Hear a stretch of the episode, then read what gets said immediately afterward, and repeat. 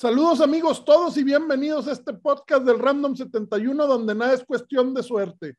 Hoy tengo un invitado muy especial.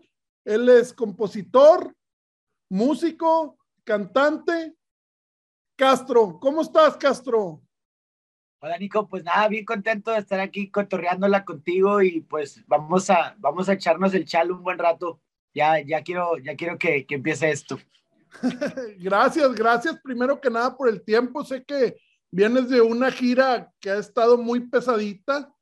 Tuviste bastantes fechas por, por varias partes del país y muy seguiditas, pero gracias de veras. Te, te agradezco que me des la oportunidad.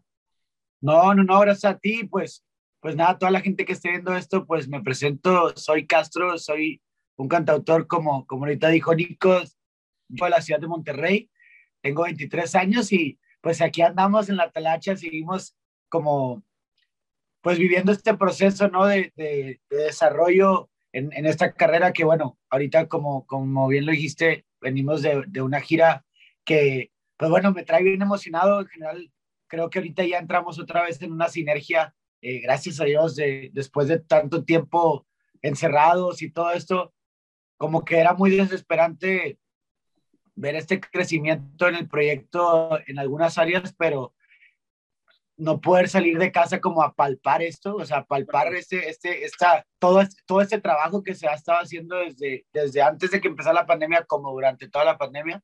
Pero pues bueno, ahora sí, gracias a Dios, ya se, se me dio la oportunidad de, de poder ir a visitar algunas ciudades. Todavía nos falta, esto fue un cachito, fue una primera fase de la gira.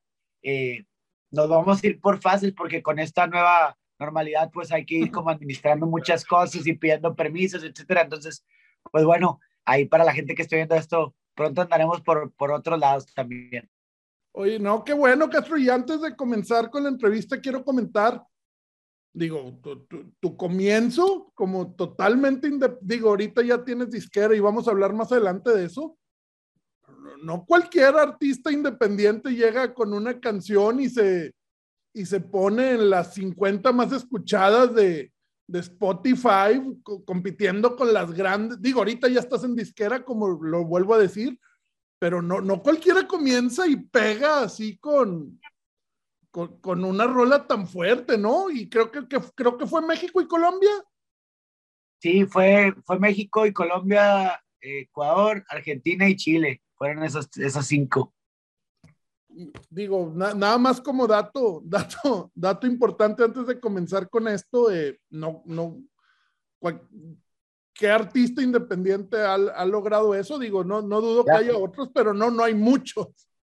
La, la verdad fue una, fue una bendición, yo creo que, que, que, llegó en ese momento cuando saqué, cuando saqué, bueno, en, en ese entonces, pues la primera que me pasó eso fue, dos, eh, fue ese no sé qué, uh -huh. eh, que fue mi segundo sencillo en mi carrera, eh, pues la verdad creo que, que como dicen, más allá de, de estar como esperando este tipo de cosas, creo que hay, hay un dicho que no me acuerdo si, que, si, está bien, si está bien explicado, pero que es como, pues que la suerte nos agarre trabajando, ¿no? Y, y creo, que, creo que de eso se ha tratado como en general desde el día uno mi carrera, de decir, pues uno no, no deja de quitar el renglón y, y, no anda esperando, o sea, claro que internamente puede existir este anhelo de que todas las canciones lleguen a todos lados, pero realmente si uno está así, creo que, creo que se vuelve cansado y muy tedioso estar, estar esperando que todo lo que haga sea un éxito rotundo, ¿no? Pero más, más allá, eh, pues yo veo cada una rol, cada rola, siento que es como cuando un papá va a mandar al niño a la escuela y, le, arreglas el cuellito, lo peinas, eh, qué onda, le da su bendición y sobres, vámonos. Y, y cuando regresa ya le dices cómo te fue y cada quien le fue diferente, ¿no? O sea, a uno, a uno se hizo más amigos, otro es más timidón, otro se tardó seis años en ser el popular de la escuela porque a lo mejor al principio era súper tímido de la nada, hubo un día que fue el, el Juan Camaney de la escuela, de la nada, ¿no? Cada quien tiene como que su desarrollo, entonces, pues yo creo que, que, que tomo este papel de decir, bueno, pues yo te arreglo, yo te cuido, te doy tu bendición y ahora sí para la calle y ya a ver cómo, al rato me cuentas cómo te fue. Sí, claro. Oye, Castro, bueno, vámonos al principio, Monterrey, Nuevo León. ¿Dónde, cuándo nace o, cómo es tu familia para que te hayas involucrado desde pequeño en la música? Eh, lo poquito que investigué, creo que empezaste a tocar guitarra desde los siete años, si no me equivoco. empecé a los siete, empecé primero con, con piano. Eh, yo, yo, entré a una estudiantina, eh, que bueno, no sé si se llama así en todos lados, pero que si, si se entiende el concepto, ¿no? Acá usábamos capas y los trajes estos como bombachos. Eh, yo cuando entré ahí yo tocaba el pandero, pero pues yo no sabía, o sea, había instrumentos, pero yo ya tocaba el piano poquito, sin entender qué era lo que tocaba, pero ya lo tocaba porque en mi casa, con mi familia, eh, con, con, la familia, más que nada por parte de los Castro, literalmente por parte de mi papá, eh, todos crecieron como, pues era como muy natural, ¿no? Yo siempre he creído que es como, como aprender a caminar, aprender a hablar. En mi casa se aprendía a tocar como algo normal, como algo del día a día. Entonces, pues yo, era, yo siempre fui muy visual. Entonces yo aprendí a tocar el piano porque veía que tocaba mi tío, mi papá, mi abuela, todos, o sea, terminaban de comer y se echaban un cigarro y se sentaban en el piano. O sea, era como que el desestrés del día, mientras, mientras unos andaban platicando, otros estaban en el piano, en la guitarra y así. Entonces, pues cuando yo entré a la estudiantina yo no tenía noción de qué era lo que estaba haciendo, eh, de que si sabía tocar o no, pero pues a mí me pusieron a tocar el pandero, ¿no? O sea, inicia desde abajo, desde ceros. Y yo era muy tímido, yo era muy tímido. Eh, entonces, pues me tardé un rato como en agarrar confianza. Eh, por eso te digo, de repente uno empieza siendo el más tímido y de la nada termina siendo lo contrario, más extrovertido. Jamás pensé, ya a mí me daba pena cantar, a mí me cagaba la guitarra y, me daba mucha pena hablar. Entonces, pues ahora es lo que más hago todos los días, tocar, cantar y hablar. Entonces es como que, pues esas cosas terminan pasando. En ese entonces yo me acuerdo perfectamente. De ahí yo recuerdo que fue ese primer momento en el que como que sentí que se me, que se me dio ese lugar para poder hacer música, así como se me da en mi casa, pero allá, allá afuera, que me metí, estaban todos los niños de la clase alrededor del piano del profesor y estaba tocando el profe.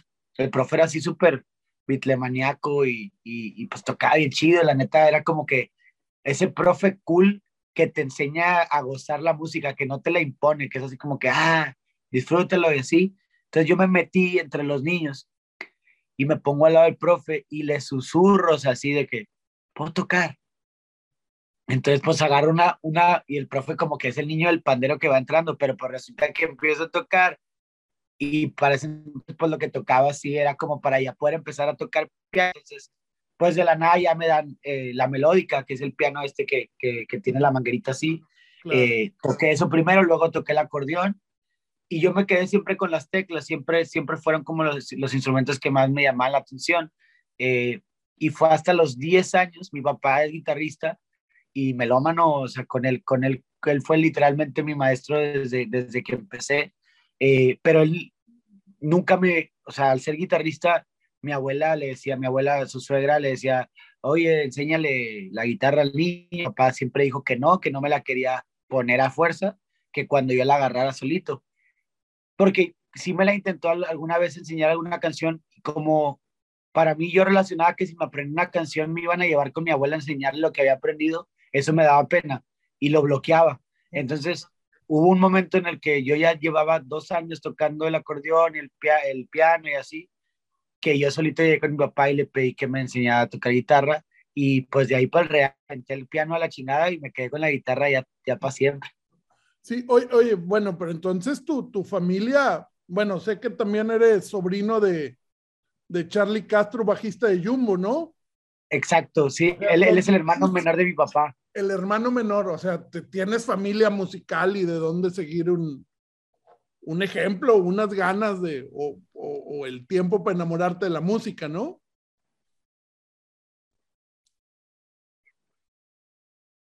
Sí, fíjate que eh, realmente creo que aparte la mezcla de géneros en la que la casa estaba muy curiosa, o sea, mi papá siempre ha sido pues te digo, como te digo, el humano, o sea, él sí le gusta como todo, todo el espectro de la música, pero se clava mucho con el, con el jazz, de, clava mucho con la con el progresivo, con el blues, con el reggae. De hecho, por mi papá, creo que el sello, hace, hace unos días estábamos cayendo en cuenta que mi sello siempre ha sido como el rasgueo del reggae y fue porque mi papá fue lo que me enseñó cuando estaba chico y era lo que más me llamaba la atención, pero pues en la casa había boleros por parte de mi abuela, había rock por parte de mi tío Charlie, eh, mi tía, una de las hermanas de mi papá, mi tía Claudia, eh, Claudia Castro, ella es arreglista vocal, pero ella siempre ha sido arreglista vocal, maestra de canto y aparte escribía las obras de teatro en, musicales acá en Monterrey.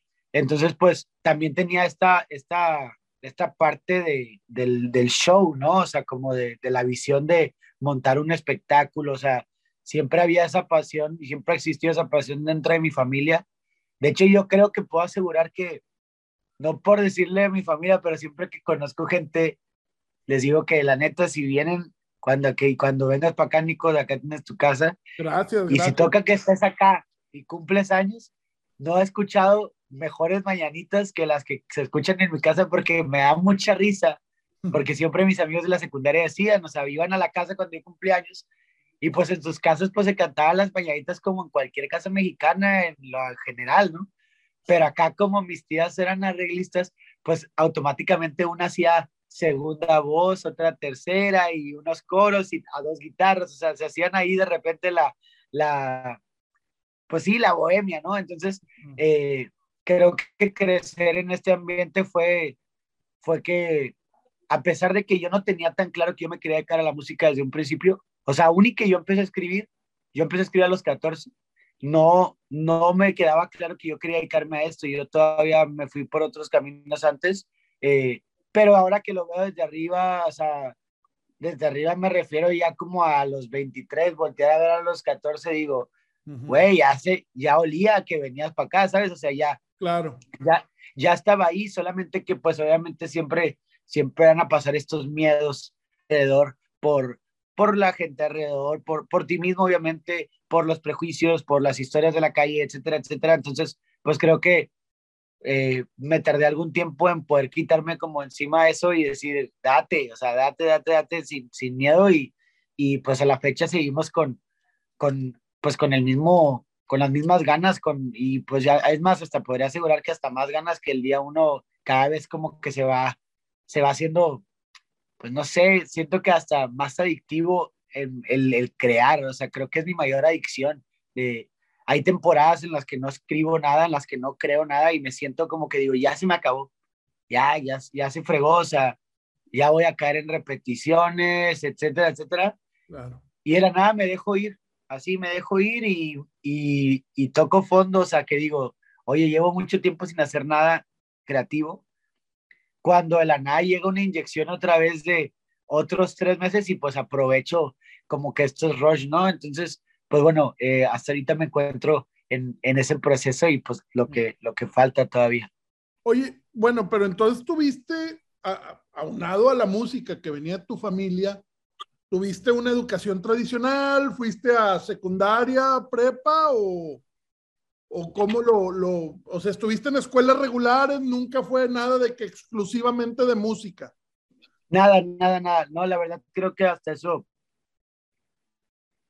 en, esto en mi caso, porque creo que cada quien a veces como entiende, entiende qué es lo que necesita y yo la verdad, algo que siempre le saqué la vuelta fue a las escuelas de música en ese momento. Ahorita estoy en un momento en el que me gustaría, eh, pues no, a lo mejor es con, con ya el ritmo que estando, no puedo entrar a una escuela tal cual, pero, pero sí ya prepararme como técnicamente también hablando y, y, y teóricamente igual. ¿Por qué? Porque en ese momento, cuando yo estaba encontrando qué era lo que me identificaba, o que yo creía estar buscando, porque a veces siempre decimos, estamos buscando un sonido y realmente por más que lo busques, no es así, o sea, tienes que, tienes que crear muchas veces para que se defina un sonido, pero no se trata de estar como que esperando y decir, ay, este, este soy yo, ¿no? O sea, creo que es como, eso, eso llega a la par de que tú estás como generando. Y, y en ese entonces yo sentía que si yo entraba a una escuela de música, pues me, pues como yo lo había, yo lo había traído como, O sea, yo lo había mamado desde casa. No, yo no quería que me no quería que viniera alguien a cuadrar eso que yo tenía como como sin límites, a decir, no, es que la música tiene que ser así, así, porque pues luego pasaba que eh, ibas a un maestro de piano y era Beethoven, era, era todo lo clásico, y era como de que no, no, no, él, o sea, no, quiero aprenderme rolas, rolas que, de las que escucho en mi casa con mi papá y andamos bailando, o sea, quiero aprenderme eso, no quiero aprender lo que, lo que se define por ley, ¿no? Entonces, o al menos en, genéricamente hablando, pero pues bueno, en ese entonces yo sí, yo no, no tomé nunca así como clases definitivas, tuve algunos maestros, eh, estuve en cursos y se estuve en grupos, etcétera, siempre estuve involucrado en cosas que, tuvieran que ver con música, pero jamás fue como que estudié eh, fijamente algún instrumento o clases o así durante mucho tiempo. Pero bueno, estudié la secundaria.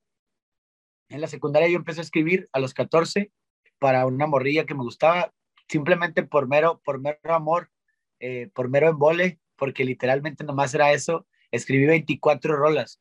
Esas rolas. 24 rolas por una la por la misma muchacha. Por la misma, por la misma. Y, mm, y no me peló. y, pero, no hay, pero no hay falla, la verdad. En su momento, en su momento a lo mejor dolía cuando uno estaba más morro, pero pero ahorita lo veo y digo, pues neta, gracias, o sea, qué chingón que, que gracias a esa, o sea, independientemente fallida o no, o sea, porque fallida, pues a lo mejor porque no me peló, pero realmente eso que al final, al final del día eso me hizo descubrir lo que hago ahora. Y, y que de hecho, como te digo, o sea, en ese momento yo escribía por amor, o sea, yo escribía por, no era por, ay, quiero ser el niño que cante la escuela, sino es que no sé por qué se me ocurrió que puedo hacerte una canción y la voy a escribir, ¿no? Eh, y creo que esa es la esencia que siempre intento volver a mis inicios cuando uno empieza a entrar en esto y es como que tienes que sacar esta canción y que no sé qué, siempre intento sacar las canciones que realmente, o sea, yo antes que querer sacar una canción, pues me siento a, a escribirle una canción a alguien, ¿no? O sea, a quien sea, a un amigo, a, la persona que me gusta, a mi mamá, o sea, todo parte de, que yo quiero escribir una canción a alguien. De ahí, pues para el real, ya, ya, ya tomaremos decisiones de cuál sale, cuál no, eso ya, pues es parte de, pero, pero la canción en sí sale por el sentimiento natural con el que yo la hice desde un principio. Entonces, pues yo estaba en la secundaria y yo me quedé cantando las rolas pues toda la prepa después, eh, hice dos años de prepa, eh, en carnes asadas, o sea, las carnes asadas de los compas, las reuniones, ahí siempre me jalaba la garra porque pues los compas ya, ya pedos querían, pues estábamos bien chavillos, entonces le dabas dos cheves a un vato de 16 años y ya quería que le cantaras corridos y, y oye, cántame esta y cántame la otra y, y ya, y pues yo me aprendía las rolas para la raza casi creo que siempre digo que como en los bares les pasaba una servilletita y que me anotaran ahí el, las peticiones.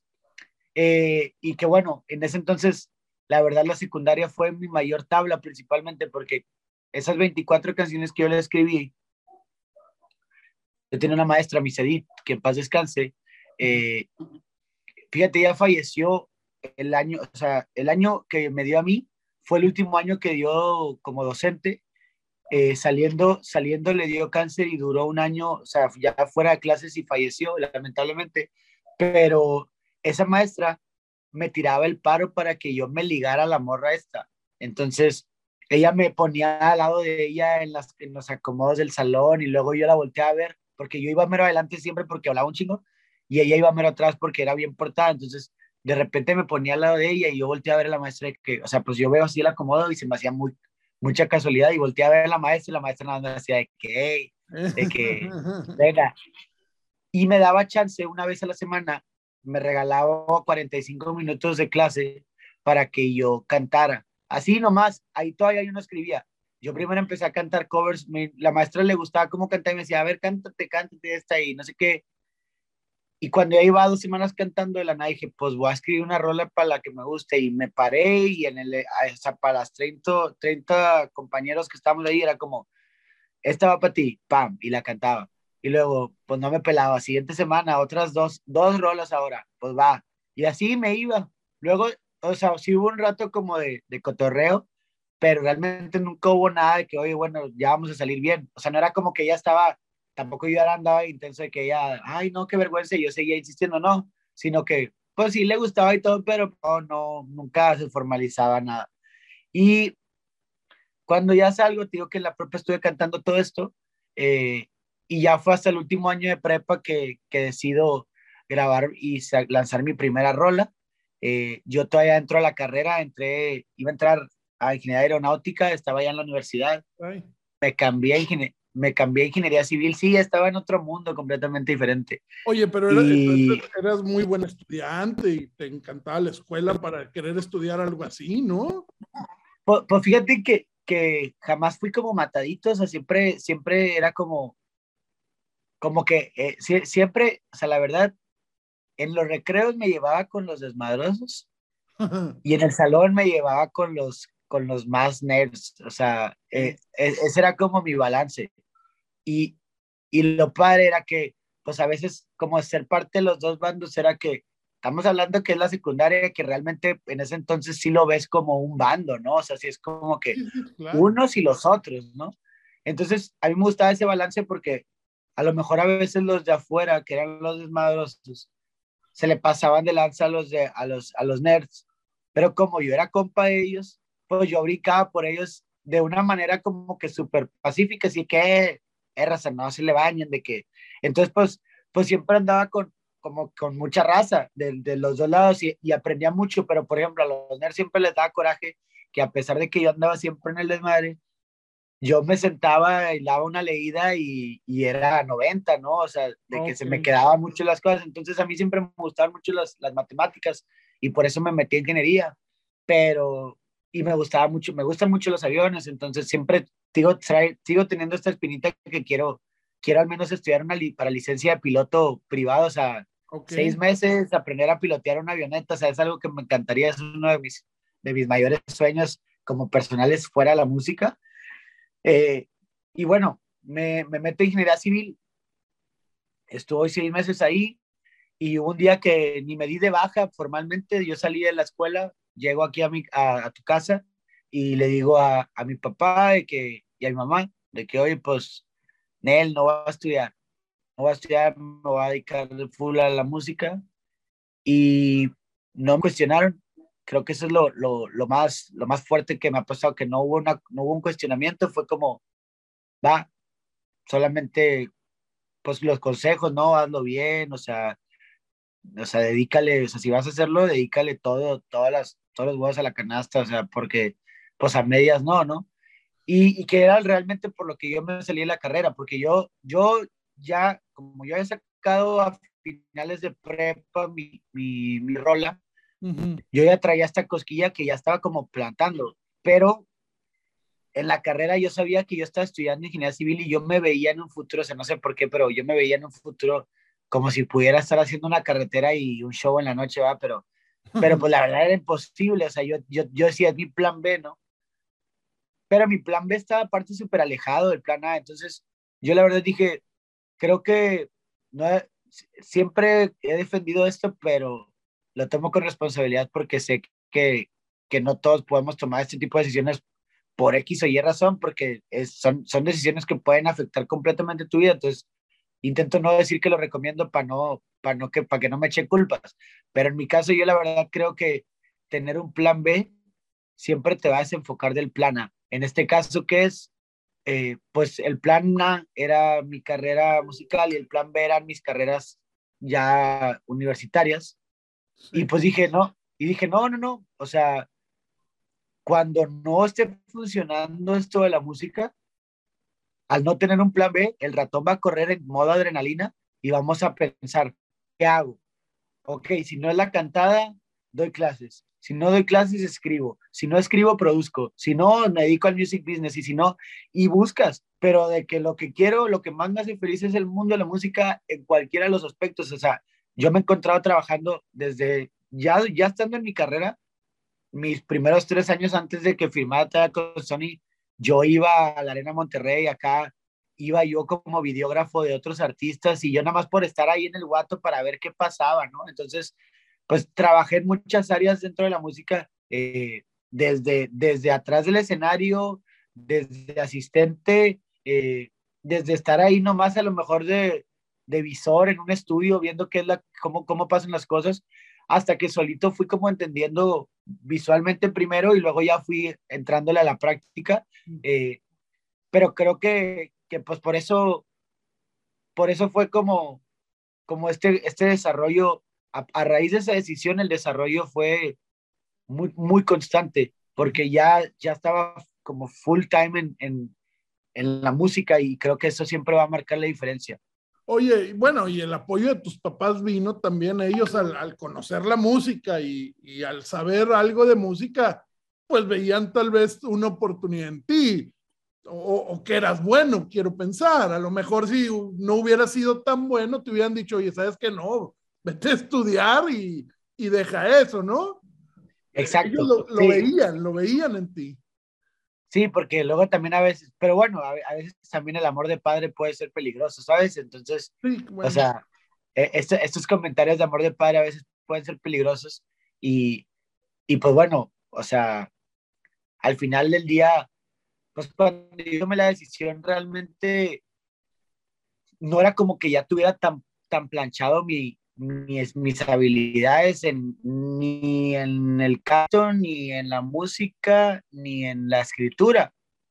A lo mejor sí me defendía, pero o sea, ahorita yo veo cómo fue el desarrollo y, y digo, pues bueno, así como que tú dijeras, no, pues el morro trae una voz de, can de, de concurso, o sí. sea, esas voces que, que, que retumban en toda la cuadra, pues no, la verdad creo que más que nada como que mis sellos siempre fueron más que nada mis letras y, y a lo mejor sí mi estilo de canto, pero, pero jamás, jamás he sentido que sea como el, el cantante como, como pródigo, ¿no? Así de que, ay, no, a mí me sale todo y, y, y perfecto, no, pues simplemente ha sido, pues eh, te digo, este aprendizaje diario desde, desde el día uno que, que, que decidí dedicarme a esto, pero, pero pues sí, la verdad creo que la fortaleza más grande que, que tuve y, que, y que, que, plan, que plantó en mí, a pesar de yo venir siendo a lo mejor a veces un poco timidón o, o como que dudarle o así, creo que la mayor seguridad que se inyectó en mí fue que no me dijera nada de, de no, qué miedo, oye, no, es que eso no vas a vivir, como a muchos amigos míos siempre les ha pasado, eh, por, no, no solamente a mis amigos, siempre ha pasado en, por, el, por toda la historia, ¿no? Es el típico comentario de un padre cuando su hijo se, se, se decide dedicar, no solo a la música, creo que a veces al arte en general siempre es, siempre es un temor porque es una carrera muy incierta, pero pues a la par también creo que en general todos vivimos incertidumbre en, en el área en la que nos dediquemos. Creo que no se trata tanto de qué carrera estés, sino de cuál, cuántos huevos le pones, o sea, y, y, y, creo, que, creo que excusarnos con decir como que no, es que está muy, muy difícil, eh, pues sí, está difícil, o sea, eso es innegable, eso es innegable y creo que en, en un momento, pues a veces, por ejemplo, cuando yo empecé a salir de, de, de Monterrey, yo siempre he defendido mucho mi ciudad, eh, siempre he apoyado muchísimo toda la escena en, dentro de lo que puedo, cuando estoy, eh, siempre me he intentado dar la oportunidad de ir a apoyar a, a, a, todos mis compas, o sea, a lo mejor no puedo estar en todos lados, pero sí voy al show de no sé quién y voy al ensayo y si es la carne asada de no sé quién, pues a veces soy un, siento que soy ahorita un ente que se aparece repentinamente en Monterrey porque a veces estoy en Ciudad de México y me aparezco y, y vengo y así, pero realmente pues yo me acuerdo que desde un principio cuando empezó mi escena, eh, mi generación aquí en Monterrey, como a hacer música, cuando estábamos en ese entonces de la prepa, pues empezaron a brincar de cada una de las escuelas de la ciudad y alrededores esos talentos, ¿no? Decir, ah, acá en, en la colonia no sé cuál está este vato, en esta no sé quién, y en esta no sé quién. Y, y pues me, yo empecé, pues fuimos de los proyectos que primero empezaron a hacer este ruido de una nueva, una nueva etapa en la, en la, generación regia, ¿no? Y cuando empieza a pasar esto, por ejemplo, como ese no sé qué, pues era un ruido muy cabrón. En ese entonces estábamos Marcos Menchaca, que es otro autor y, y artista acá, estaba yo y Chava Salazar, que también es un amigo mío, eh, y estábamos nosotros tres, por decirlo así, despuntando, ¿no? Poniendo primero como que estos, estos esta nueva etapa de música que era cuando estábamos descubriendo cómo funcionaba Spotify, eh, compartir las redes ya en un, a, nivel más grande. Eh, los tres estábamos en este proceso. De ahí empezaron a salir también, ya estaban saliendo, pero nos empezamos a conectar con más grupos. Y, y pues bueno, llegó un punto en el que pues cada quien estaba haciendo sus carreras y me acuerdo que amigos míos me preguntaban y me decían de que, no, güey, pues es que a ti te está yendo bien chingón. O sea, así como que el comentario como negativón de la, de la, de la fiesta, de que, no, cabrón, pues es que a ti te está yendo bien chingón, pero es que está cabrón, la verdad, este pedo en general está muy cabrón. Y, y, y pues obviamente, pues más allá incomodarte, porque pues, pues dices, pues gracias a Dios que me está yendo bien, pero pues también le pido a Dios que te vaya bien a ti y espero que tú, que, que a lo mejor tú estás comparándolo, pero no, a lo mejor a ti te está yendo ya cabrón, pero, pero no lo estás ni siquiera viendo porque estás comparando el desarrollo que a lo mejor para ti tener 10 mil vistas es, es, mejor que las, que las 3 mil vistas que tú tienes, pero realmente cuando pasa el tiempo te das cuenta que no hay pedo porque de la nada da vueltas. O sea, yo duré con ese no sé qué, eh, duré un año con 100 mil vistas. En el tercer año hizo 3 millones y en el quinto año hizo 16 millones. Si yo me hubiera estado comparando todo ese proceso del primer año con mis amigos que al año o al mes hacían un millón, pues yo hubiera dicho, ay, pues qué estoy haciendo, etcétera, etcétera, ¿no? Pero no, realmente era que, como te digo, son los niños que tú los mandas a la escuela y, al rato, al rato vendrán a contarte que, que, cómo la vivieron y, y yo les decía a mis amigos, o sea, a mí, como más allá de, de incomodarme, me molestaba a veces un poco que decía, a ver, creo que, que no podemos comparar para empezar proyectos. Segunda, no podemos comparar cuánto tiempo le dedica cada quien. O sea, cuando venían compas que venían con esa negatividad, y esto creo que es en general en la vida, a veces va a haber esa raza que anda de malas o, o anda como a mala vibra, y que dices, güey, no pidas, güey, que, que tenga resultados en un negocio. Cuando tú a tu negocio le dedicas dos horas porque tú te levantas, vas a tu carrera, sales, comes, te bañas, juegas videojuegos, haces tarea y en la noche haces dos horas de música. Yo me salí de todo eso que tú estás haciendo, güey. O sea, yo me salí de todo eso y dejé a un lado muchas cosas para dedicarle desde que me despierto hasta que me duermo a esto. Entonces, claro que el desarrollo de un proyecto no es lo mismo cuando le dedicas tantas horas o tantas horas. Y, y esto la verdad yo no lo aprendí desde el día uno, yo me di cuenta casi como en el año tres por ahí, que me lo dijo Juan Solo, que es otro autor también de la Ciudad de México, que bueno, es de, Puebla, y con el Juan, una vez, en la primera vez que lo conocí, estábamos en una mesa y estaban varios artistas que lo estaban como que cotorreando. Y todos estaban ahí como que cotorreando con él, pero yo la verdad siempre en ese aspecto siempre he sido también, ahí sí, sí, sí he sido muy reservado, o sea, no intento como que cotorrear banda de que a fuerza, ¿no? Entonces yo escuchaba simplemente y anotaba, casi creo. Y él lo dijo, y ahí fue cuando la primera vez que yo lo entendí, dije, tienes toda la razón. Yo ya había soltado todo para dedicarme a la música, pero no le dedicaba tanto tiempo. Me tiraba mi, mi hueva un rato, dejaba según yo la inspiración. O sea, me gustaba andar valiendo madre de repente, ¿no? Entonces como que, pues como que me mentía solo como que ando incansado y que, y que a lo mejor se estaba chameando, pero este vato me dijo, güey, ¿te imaginas que tú le dedicaras el tiempo que le dedica un obrero. Un obrero que se levanta a 5 de la mañana, llega a la obra de 6 de la mañana y sale hasta las 7, 6 de la tarde. Y luego repite otro turno extra para traer más, más lana a casa. Termina llegando a las 10 de la noche, cena, beso a la esposa, beso al hijo y a dormir 4 o 5 horas. Me dijo, esa chinga que gran parte de tu país se la mete ¿qué pasaría si esa chinga que se meten en horas tú se la dedicaras a tu proyecto? O sea, ¿qué pasaría con tu proyecto? Y cuando me puse a pensar, dije, güey, pues sería invencible, güey. O sea, sería invencible, o sea, o sea, ¿qué idea no pudieras aterrizar si te pasas desde que te, si te despiertas desde antes que se despierte el mundo, si estás todo el rato friegue y friegue y pensando y, y eh, delegando tareas y viendo cómo, cómo desarrollar proyectos, Entonces yo me acuerdo que desde que me dio ese consejo me dio muchísimas... Claro que obviamente no, te mentiría si te digo que le dedico esas horas que me dijo, ¿va? Pero era un decir, es decir, a ver, mínimo dedícale un tiempo de horario laboral, dedícale ocho horas laborales diarias y con eso tienes para que el proyecto se desarrolle. y ahí están los resultados, ¿no? Castro, tienes, estaba checando tus números, digo, yo, yo me baso más en Spotify, eh, más de un millón trescientos mil escuchas mensuales para un artista que tiene, que tiene, ¿cuánto tienes? Cuatro años que digamos que ya estás como, digo, artista desde los 14, pero como profesional que te dedicas cuatro. años, ya, ¿qué, artista no quiere esas escuchas mensuales? Digo. Sí, la verdad, la verdad, gracias a Dios, o sea, llevo, llevo seis años más o menos realmente de carrera, pero por ejemplo, con lo que te estoy diciendo, sí serían cuatro años en lo, de cuando hice este, por decirlo así, despertar, ¿no? De decir, eh, perro, ponte, ponte las pilas, o sea, ponte las pilas porque, porque así no jala, o sea, no jala ahí nomás esperando, ¿no?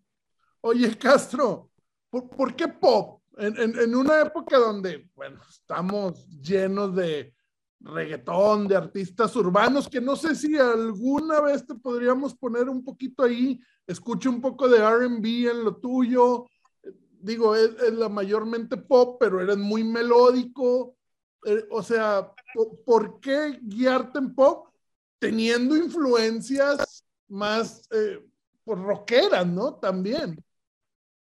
Pues mira, a mí siempre, o sea, Creo que creo que no hay género más más relacionado con el amor. Ok. Que el pop. Y creo que fue lo que marcó que cuando yo empecé a escribir, yo empecé a escribir porque amaba a alguien y, y no me veía cantándole románticamente, pues con mi guitarra eléctrica, ¿no? Claro. No me veía, o sea, y no porque no se pueda, o sea, no porque no haya canciones de amor, de reggaetón o de rock o, de, o del género que sea. Me refiero a que siento que, que, que, era por esta parte romanticona, que a lo mejor estaba ahí en, o sea, ahí en el interior, también, pues en mi generación estaba, o sea, al ser el niño de la guitarra, güey, pues obviamente te, te avientas toda la onda sin bandera, toda la onda rey siendo regio, toda la onda claxonera. O sea, o sea, la avanzada regia de, de la, de la que, que, que, no estaba por la parte de Claxon, sino la avanzada regia de Jumbo con, con Charlie, no salpicó tanto en mí. Yo siempre he sido fan de Jumbo, o sea, aparte que es mi tío, siempre fui muy fan de Jumbo y, y me, y me porque me gusta la banda y en vivo se me hace de los mejores shows que veo, o sea, ejecutantes, cabrón. O sea, es un grupo que, que, que, si no fuera mi tío, neta, me gusta mucho. O sea, porque pues a lo mejor a veces hay, hay cosas que dijeras, ah, está chido, pero no. Que raya un poquito después en el, en el pop también, ¿no?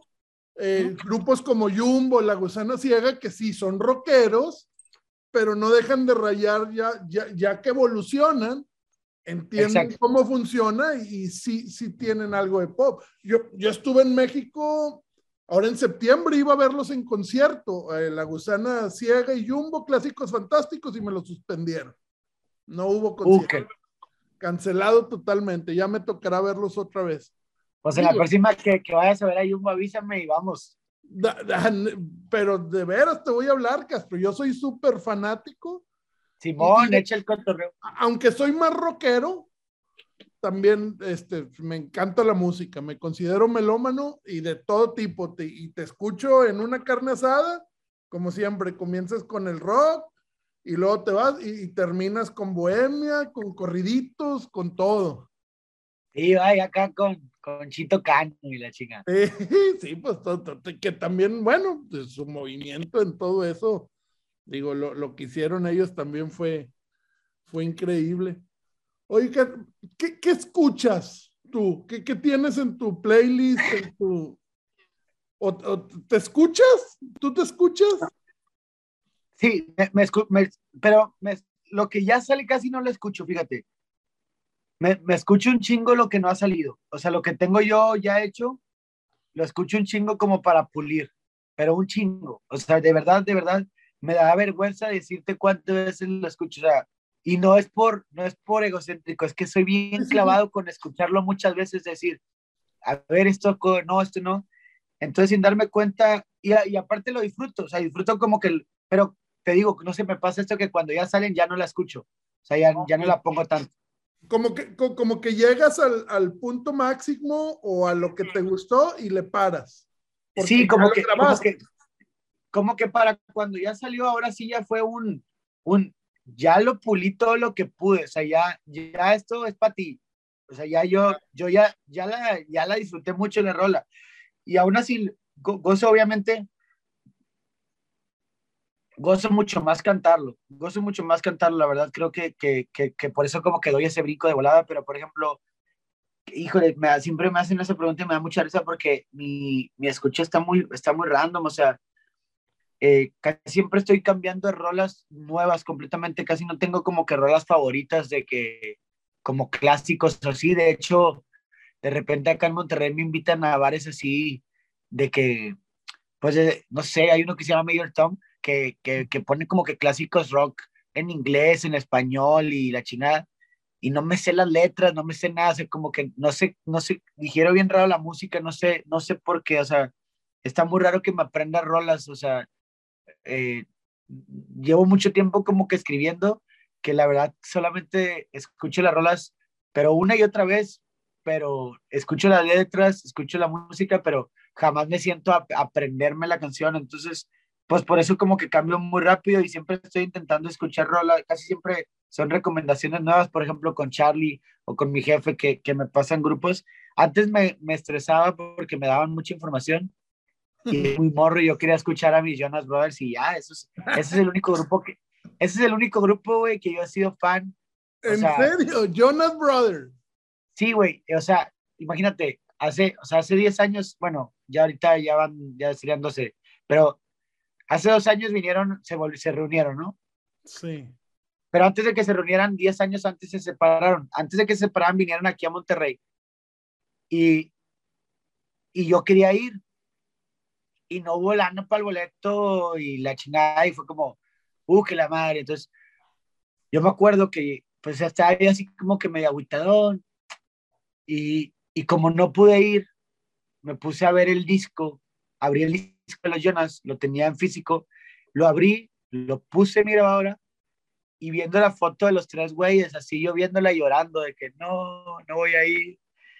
Pues resulta que mi mamá habías colgado el teléfono y una tía estuvo marcándonos que tenía un palco para ir a verlos y pues no respondió, entonces no pude verlos. Entonces al ratito de eso se separan y creo que fue de las cosas más frustrantes, o sea, él es la única banda, o sea, eso sí te lo digo, o sea, soy fan de, de, de, muchos, de muchos artistas y me encanta mucha música y artistas que al día de hoy son amigos como Claxons, por ejemplo, que, pues bueno, Jumbo siempre los vi como mis tíos porque a ellos sí los veía pero a Claxon será, ellos sí eran este estatus de artista, pero me dicen sus amigos y, chingón y me gusta mucho lo que hacen y sigo yendo a verlos cada vez que tengo la oportunidad.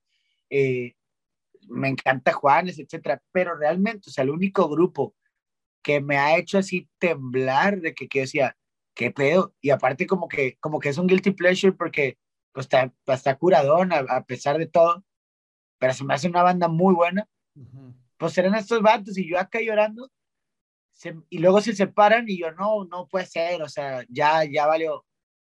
Pues luego cuando se reúnen, cuando, cuando hicieron la, reunión, yo dije, ya pasó, ¿no? Como que algo cuando estaba más morro. Oye, cuando veo que se reunieron, yo así de que, no puede ser, se reunieron. Y luego me habla un compa mío, porque mis compas más cercanos sabían este trauma que yo tenía de no haber podido ir, ver nunca a Jonas Brothers. Y me habla un compa del día que anuncian la fecha acá y me dice, güey, te tengo un regalo, güey, vamos el, no me acuerdo que fue 27 de octubre, creo. Eh, ay, no me acuerdo que fue 27 de octubre a las 8 de la noche, así. Y me dice, te, te compré un boleto, güey, para que vayas conmigo. Y yo, híjole, carnal, que gracias, güey. Se acerca la fecha y me, me, tenía que ir a Ciudad de México porque ya estaba con cosas de la disquera.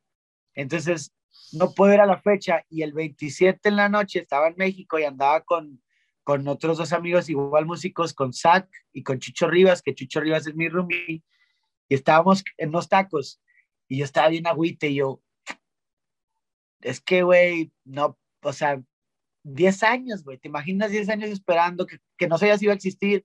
Se reúnen y ese día tengo que estar acá y estoy ahorita chingándome unos tacos con ustedes cuando pudiera estar viendo a los Jonas Brothers.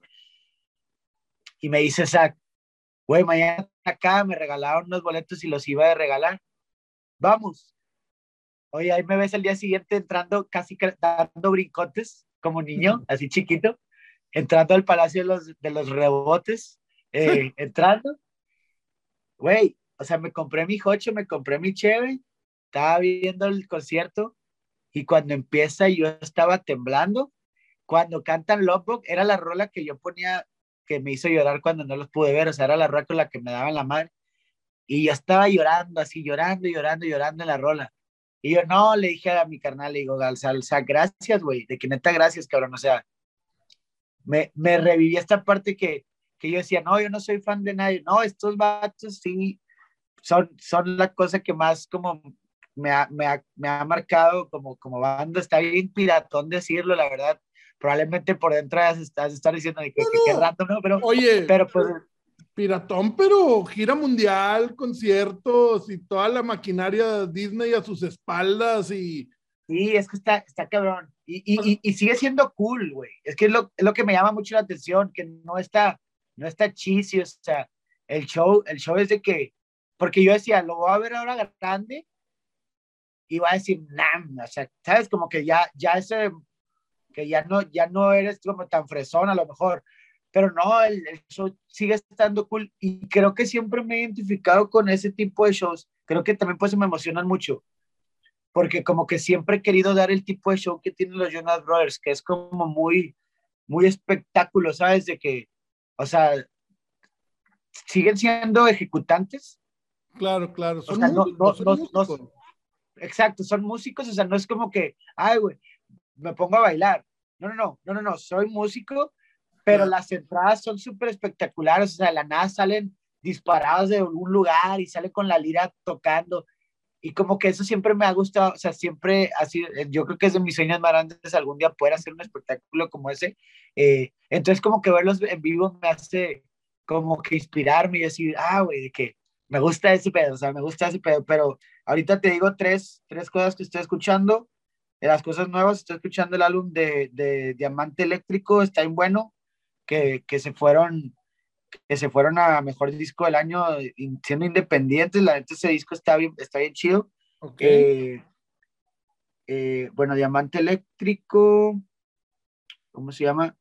Ah, también estoy escuchando a Gonzalo Hermida, que es un autor español. Eh, está, está, también su disco Náufrago está, está bien chingón. Eh, ¿Y quién sería el otro? Eh,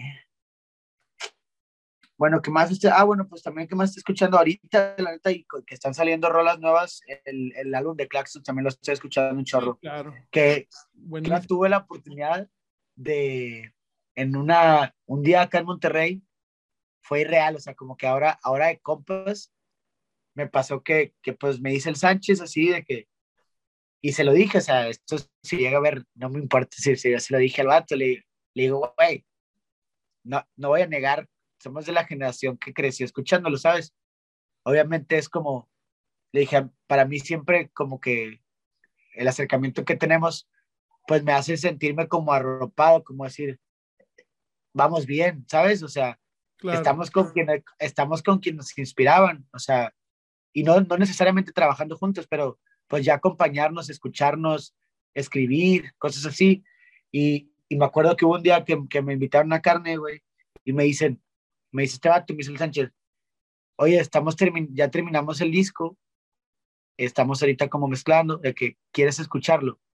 Pues, claro. Y, me, y me metí al estudio, oye, eran la una de la mañana, salí del estudio a las ocho de la mañana, me puse a estudiar, a, a escuchar todo el disco varias veces, 20 rolas, eh, todo el álbum, y de verdad que, que, yo lloraba, o sea, porque tenía, o sea, ese día en la noche se me salían las lágrimas porque estaban varios amigos, habíamos tenido varios tiempo queriendo escribir juntos y yo no pude, él no pudo porque yo estaba en México, o sea, se nos complicó. Entonces me dice, güey, de que pues, pues hacemos una cosa después, ¿no? Entonces yo así como que chin, de que pues no se armó alcanzar a entrar en el álbum, pero fuera de eso, algo que me puso muy feliz era que tienen un chorro de colaboraciones. Y todas las colaboraciones, pues la mayoría son compas mías ahorita. Y, y me emocionó mucho saber que estábamos en una escena ya pasando, ¿sabes? O sea, ya hace momentos en el que las bandas con las que crecimos están empezando a trabajar con los de nuestro alrededor, cuando, cuando los premios, cuando las noticias, cuando esto empiezan a hablar de los compañeros que llevamos dándole ya bastante rato, más grandes y más chicos, o sea, me emociona mucho y me da mucho gusto por, por, por en general, por todos, que, que pues bueno, creo que creo que esta comunidad es la que se tiene que crear para que pasen cosas y, y creo que creo que a lo mejor en un principio a veces gente de la, de la vieja escuela a veces puede como que generar cierta competencia entre proyectos. Oye, pero realmente al día de hoy no es competencia, perdón. No, no, eh, mencionas colaboraciones, mencionaste que escuchabas Invadera y tuviste una colaboración con, con Leonel, ¿no? Bueno, con muchos artistas has tenido, Paulina Goto, Leonel, eh, esta, ay, se me fue el nombre de esto de la emojo. Marisa. Marisa. Marisa Moore.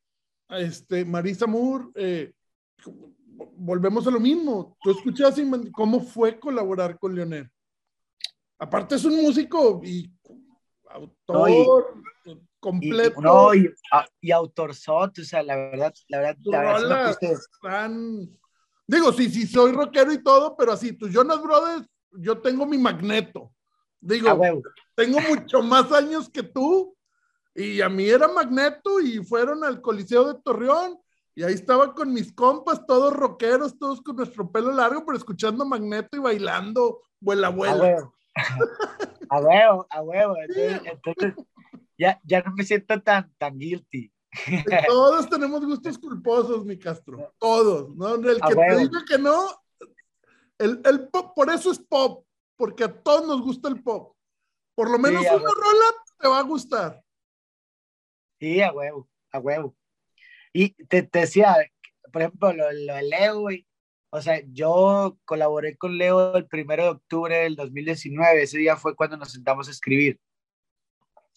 El 5 de octubre de ese año, eh, yo hoy presenté mi primer show en Monterrey. Había hecho showcitos así en bares o así, pero este ya era un concierto, ya era un venue, ya era una producción.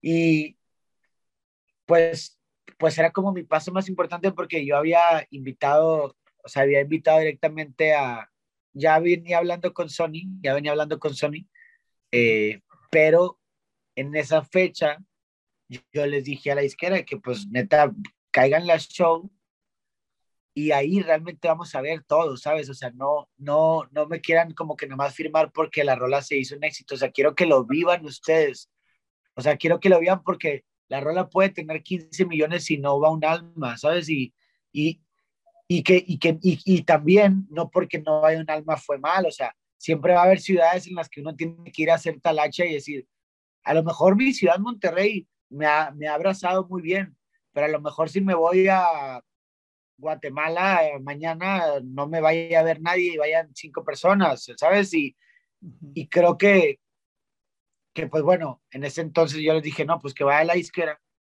Y me estaban poniendo, me dicen, oye, existe la posibilidad de que, o sea, como que presentaron mi proyecto y, y Leo aceptó que, que, de que escribir conmigo. O sea, fue como, a ver, fue como mi prueba de fuego, porque creo, porque luego ya como que me lo comentaron así como, como que este vato ya les, o sea, era con quien, o sea, me habían estado mandando a escribir con gente y como, y como que mandaron con Leo para ver qué rollo, o sea, que a ver, a ver, a tantear, tantear las aguas. Entonces, pues me dice Leo, a mí me llamó la atención que me dio cinco fechas para que yo escogiera. Dije, órale, qué loco que, pues viniendo de ti, pues pudieras decirme, este día y este día, ¿no? Pues eres, pues eres tú, güey. Claro. Pero la humildad, la humildad de que tengo estas cinco fechas disponibles, tú dime cuál. Pues no, pues ya le digo y le digo el primero de octubre, porque dije, nada que si dice que, nada, más, más bien dije, nada que en el show de Monterrey no me va chido y luego no me quieren firmar, mejor ya me voy con mi rola de Lionel. Entonces dije, chingue su madre, pues la pongo el primero. Sí, güey. Y dije, no, pues de una vez, pues hay que aprovechar todas las oportunidades, ¿no? Entonces, pues ya, pues le doy con Leonel. Eh, al final, la neta, el foro estuvo, fue una chulada, gracias a Dios. La verdad, me, me, me llamó mucha atención, como que siempre uno tiene miedo a veces en la ciudad por ser el local, pero no, gracias a Dios, Monterrey eh, me tiene y le tengo y nos tenemos todos un amor bien bonito que, que, que se siente la cura cuando, cuando hay shows en vivo, siempre hay un cotorreo bien chido eh, aquí. Y, y, pues en ese entonces, cuando estaba pasando lo de Leonel, creo que también lo festejé un chingo cuando ya llegué a Monterrey en, en el show, porque, pues bueno, obviamente también en mi ciudad siempre hay, pues toda la gente que, que me ha acompañado desde las primeros pases que daba, güey. Y, y pues venir haciendo esto con Leo, eh, pues cuando llego con mis músicos, que mis músicos en ese entonces han ido cambiando porque unos se han ido y, así, eh, pero en ese entonces eh, tuvimos la dicha de compartir en el escenario cabrones que tocan conmigo desde la secundaria, mi guitarrista desde la primaria, o sea, llevamos una vida haciendo de qué rolas, ¿no? Ya después pues se va formalizando cada quien más sus cosas y, y se parten, pero pero pues se me hace bien bonito que todavía ya en la etapa profesional del proyecto seguíamos y seguimos a la fecha algunos trabajando juntos y los que no seguimos siendo una familia porque el equipo se ha hecho muy bonito y, y pues bueno, perdóname, te contaba lo de Leonel, pues la verdad te digo, todos lo comentábamos, hacíamos las rolas de este vato, o sea, coberíamos todo lo que hacía. Y sentarme con él, pues la verdad fue una maestría que creo que si resumiera como, como, como algún consejo de lo que me dio Leonel, lo de lo que más me marcó, me recuerdo que como venía lo de la disquera, venía lo del Didi, eh, venían muchas noticias como nuevas eh, en puerta, tenía miedo, o tenía miedo que, de qué venía, qué venía para mí. Y, sentía, pero, tenía, pero, o sea, yo tenía muy, no sé por qué tenía muy concreto, o sea, siempre le he tenido mucha fe a mi música. O sea, no en el no, no, en, no en mala onda, sino en, en el buena onda que yo digo, le tengo fe a lo que hago, o sea, yo invierto y, y le meto mucho empeño a, a una canción que, que, que, no, que ya nunca las cuestiono, en algún momento las cuestionaba, pero la verdad yo siempre desde el día uno, eh, yo me acuerdo que yo escribía pensando en que el, o sea, yo tenía 14 y yo desde el día uno escribía y decía, quiero que cuando escuche y tenga 30, no diga qué chingadera escribí. O sea, no, no, no quería que me diera pena el lenguaje, eh, los pensamientos, o sea, intentaba que fuera lo más maduro posible y lo más concreto. Entonces, pues siempre cuidé esa parte y creo que fue creando que a la fecha, pues diga, ah, si ya, y siempre vamos a rolas buenas, no estoy diciendo que sea una rola buena todos los días, sino que está hecha con toda la mano, está hecha con toda la mano. Que sea buena o que sea mala, eso ya lo decía cada quien, ¿no? En ese entonces, cuando yo llegué con Leo, le digo, güey, tengo mucho en que viene algo muy grande, pero tengo mucho miedo de cómo recibir algo tan grande, de que, de que yo, yo soy así, yo soy así, y, no me gustaría que, que pasara lo que todos siempre están diciéndote y, o sea, que a veces esa broma que te dicen de que no se te va a subir y no me vas a dejar de hablar y que no sé qué. Digo, ¿qué pasa si esa broma se llega a volver realidad como pasan en muchos aspectos, ¿no? Entonces, te empiezas a hacer esta película, ¿no? Entonces, ¿qué dices? Híjole, ¿qué pedo? Pues le digo a Leonel y me dijo, güey, siempre piensa que ser artista es ser James Bond. Y este es el consejo que me quedé esa, noche, dijo, James Bond estaba comiendo en un restaurante y llegan los malos. ¿Qué le va a decir James Bond? O sea, se para y pues los ataca o les dice, esperen, estoy comiendo. no, pues se para y tiene que chambear, ¿no? O sea, James Bond es James Bond 24/7. Y, y creo que esto me marcó mucho y me lo dijo, me dijo, güey, a lo, a lo mejor siempre, o sea, obviamente está, está hablando, o sea, se dirige a un aspecto de la música, pero creo que en general te da este aprendizaje de decir, güey, eh, tanto a la hora de que si llega un seguidor y dice, oye, ¿me puedo tomar la foto? Pues, güey, me decía, a lo mejor ese güey que viene en ese momento nunca ha comprado ni un disco tuyo y a lo mejor ni se sabe las rolas. Okay. A lo mejor te ha visto y sabe quién eres y, y pues quiere la foto. Pero en ese momento ese güey, aunque no, no haya sido parte de tal cual, en ese momento al menos representa a todo el ejército de gente que, que escucha y que apoya y que hace. Entonces me dice, siempre que hacen esos comentarios la gente que no respeten mi privacidad, etcétera, pues dice, güey, ¿realmente quién paga tu privacidad? Lo paga esa, ese ejército. Ellos son los que pagan tus vacaciones, tu casa, tus trayectos, tu privacidad al final que tú, que tú compras con, con lo que tú generas, no en tu trabajo al final. Entonces, tanto en ese aspecto como me hablaba como de, de hoy, pues no tienes que mantenerte inalcanzable, o sea, si tú llegas a un antro y te, y te acostumbras a llegar a los antros en camioneta blindada, con guarros, y que te lleven hasta la esquina más inalcanzable del lugar, pues claro que con el tiempo vas a generar esa euforia en la gente de querer ir a, encimarse de, contigo. Y me dijo, pero en mi caso me dijo, yo siempre he educado como a, a, mi relación de, con, la gente, decir, si se me acercan, yo sin ninguna bronca los atiendo.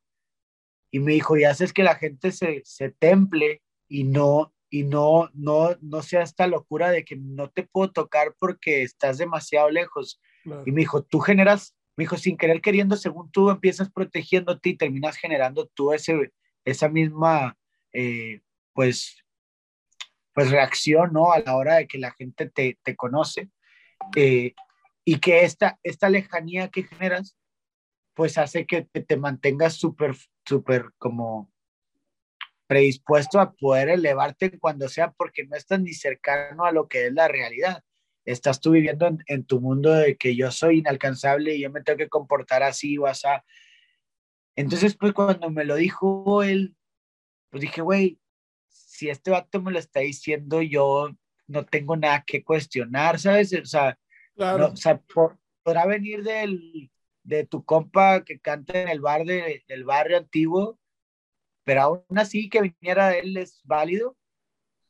Pero también cuando dices, ya has vivido todas estas etapas de crecimiento en una carrera y, y ser sonado a nivel nacional y, y incluso internacional, y que tú me hables con que, que tomas esta, esta cosa con esta templanza, pues a mí fue un ser que me transmitió mucha paz y me dio mucho gusto que a raíz de estos como cuestionamientos y pláticas pudimos entablar una amistad y a la fecha eh, creo que, que, me sigue pues llamando mucho la atención poder compartir una amistad con alguien como Leo porque pues siempre que le escribo, le escribo a veces en la madrugada para preguntarle cosas que me están dando vueltas y, y, y creo que para, creo que más que nada que, que por a veces la gente querer tener provecho de amistades por, por el lugar en el que están. Creo que las amistades son para eso, para, para esa parte de, de, poder nutrirte, ¿no? De decir, oye, yo, yo no te busco por ser Leo sin bandera, yo te busco porque Leonel García, persona, está, es demasiado sabio, es demasiado sabio y, y ha vivido muchas experiencias. Entonces quiero preguntarle a ese Leonel, ¿qué me recomienda a mí Víctor Castro? A mí Víctor Castro, quiero saber qué hacer porque no quiero que Castro coma el personaje, ¿sabes? Ni que Castro se convierta en uno. O sea, siento que Castro sigo siendo yo y, y ese tipo de pláticas son las que termino que siempre reforzando eh, pues esa, esa esencia natural principalmente. Así es, mi Castro. Oye, Castro, bueno, ya nomás para despedirnos quiero mencionaste algo muy importante y, bueno, hablaste de que tú le pediste a la disquera que antes de que te firmaran te fueran a ver y te reconocieran. Ahorita haces equipo con buenos amigos míos como son Matías, Pablito, a Emilio no tengo el gusto de conocerlo, pero Pablo en uno de los dos han participado conmigo en podcast y, y fue muy claro en decir que él no trabajaría con alguien que no le gustara lo que hace. Y ahora entiendo que tú tienes más o menos la misma mentalidad que, que, que, ellos o que este equipo con el que te has juntado para, para seguir tu carrera. Y bueno, lo aplaudo y lo felicito. Y, veo que te está yendo súper bien y felicidades de veras.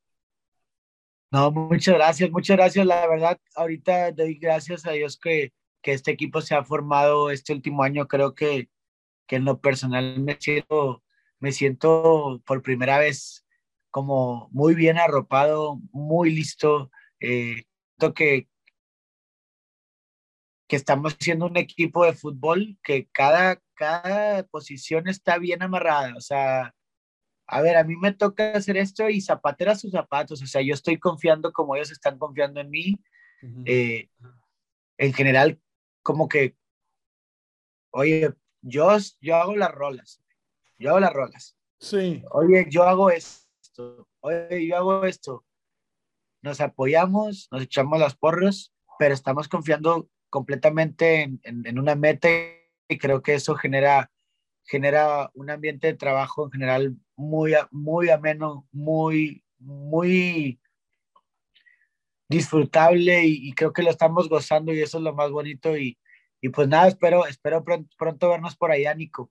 Sí, no, hombre, muchas gracias, Castro, y gra gracias por acompañarme, por darme estos minutos y que siga ese éxito y, y, ojalá pronto nos podamos saludar en persona, conocernos y echarnos una carnita asada y, y pues eh, seguir platicando, claro sí. mi Castro. Muchas gracias y gracias a todos los amigos del Random 71 por escuchar. Este fue el Random 71, donde todo es cuestión de suerte. Gracias, mi Castro. Te agradezco, hermano. Un abrazo. Gracias, mis amigos. Saludos a toda la banda.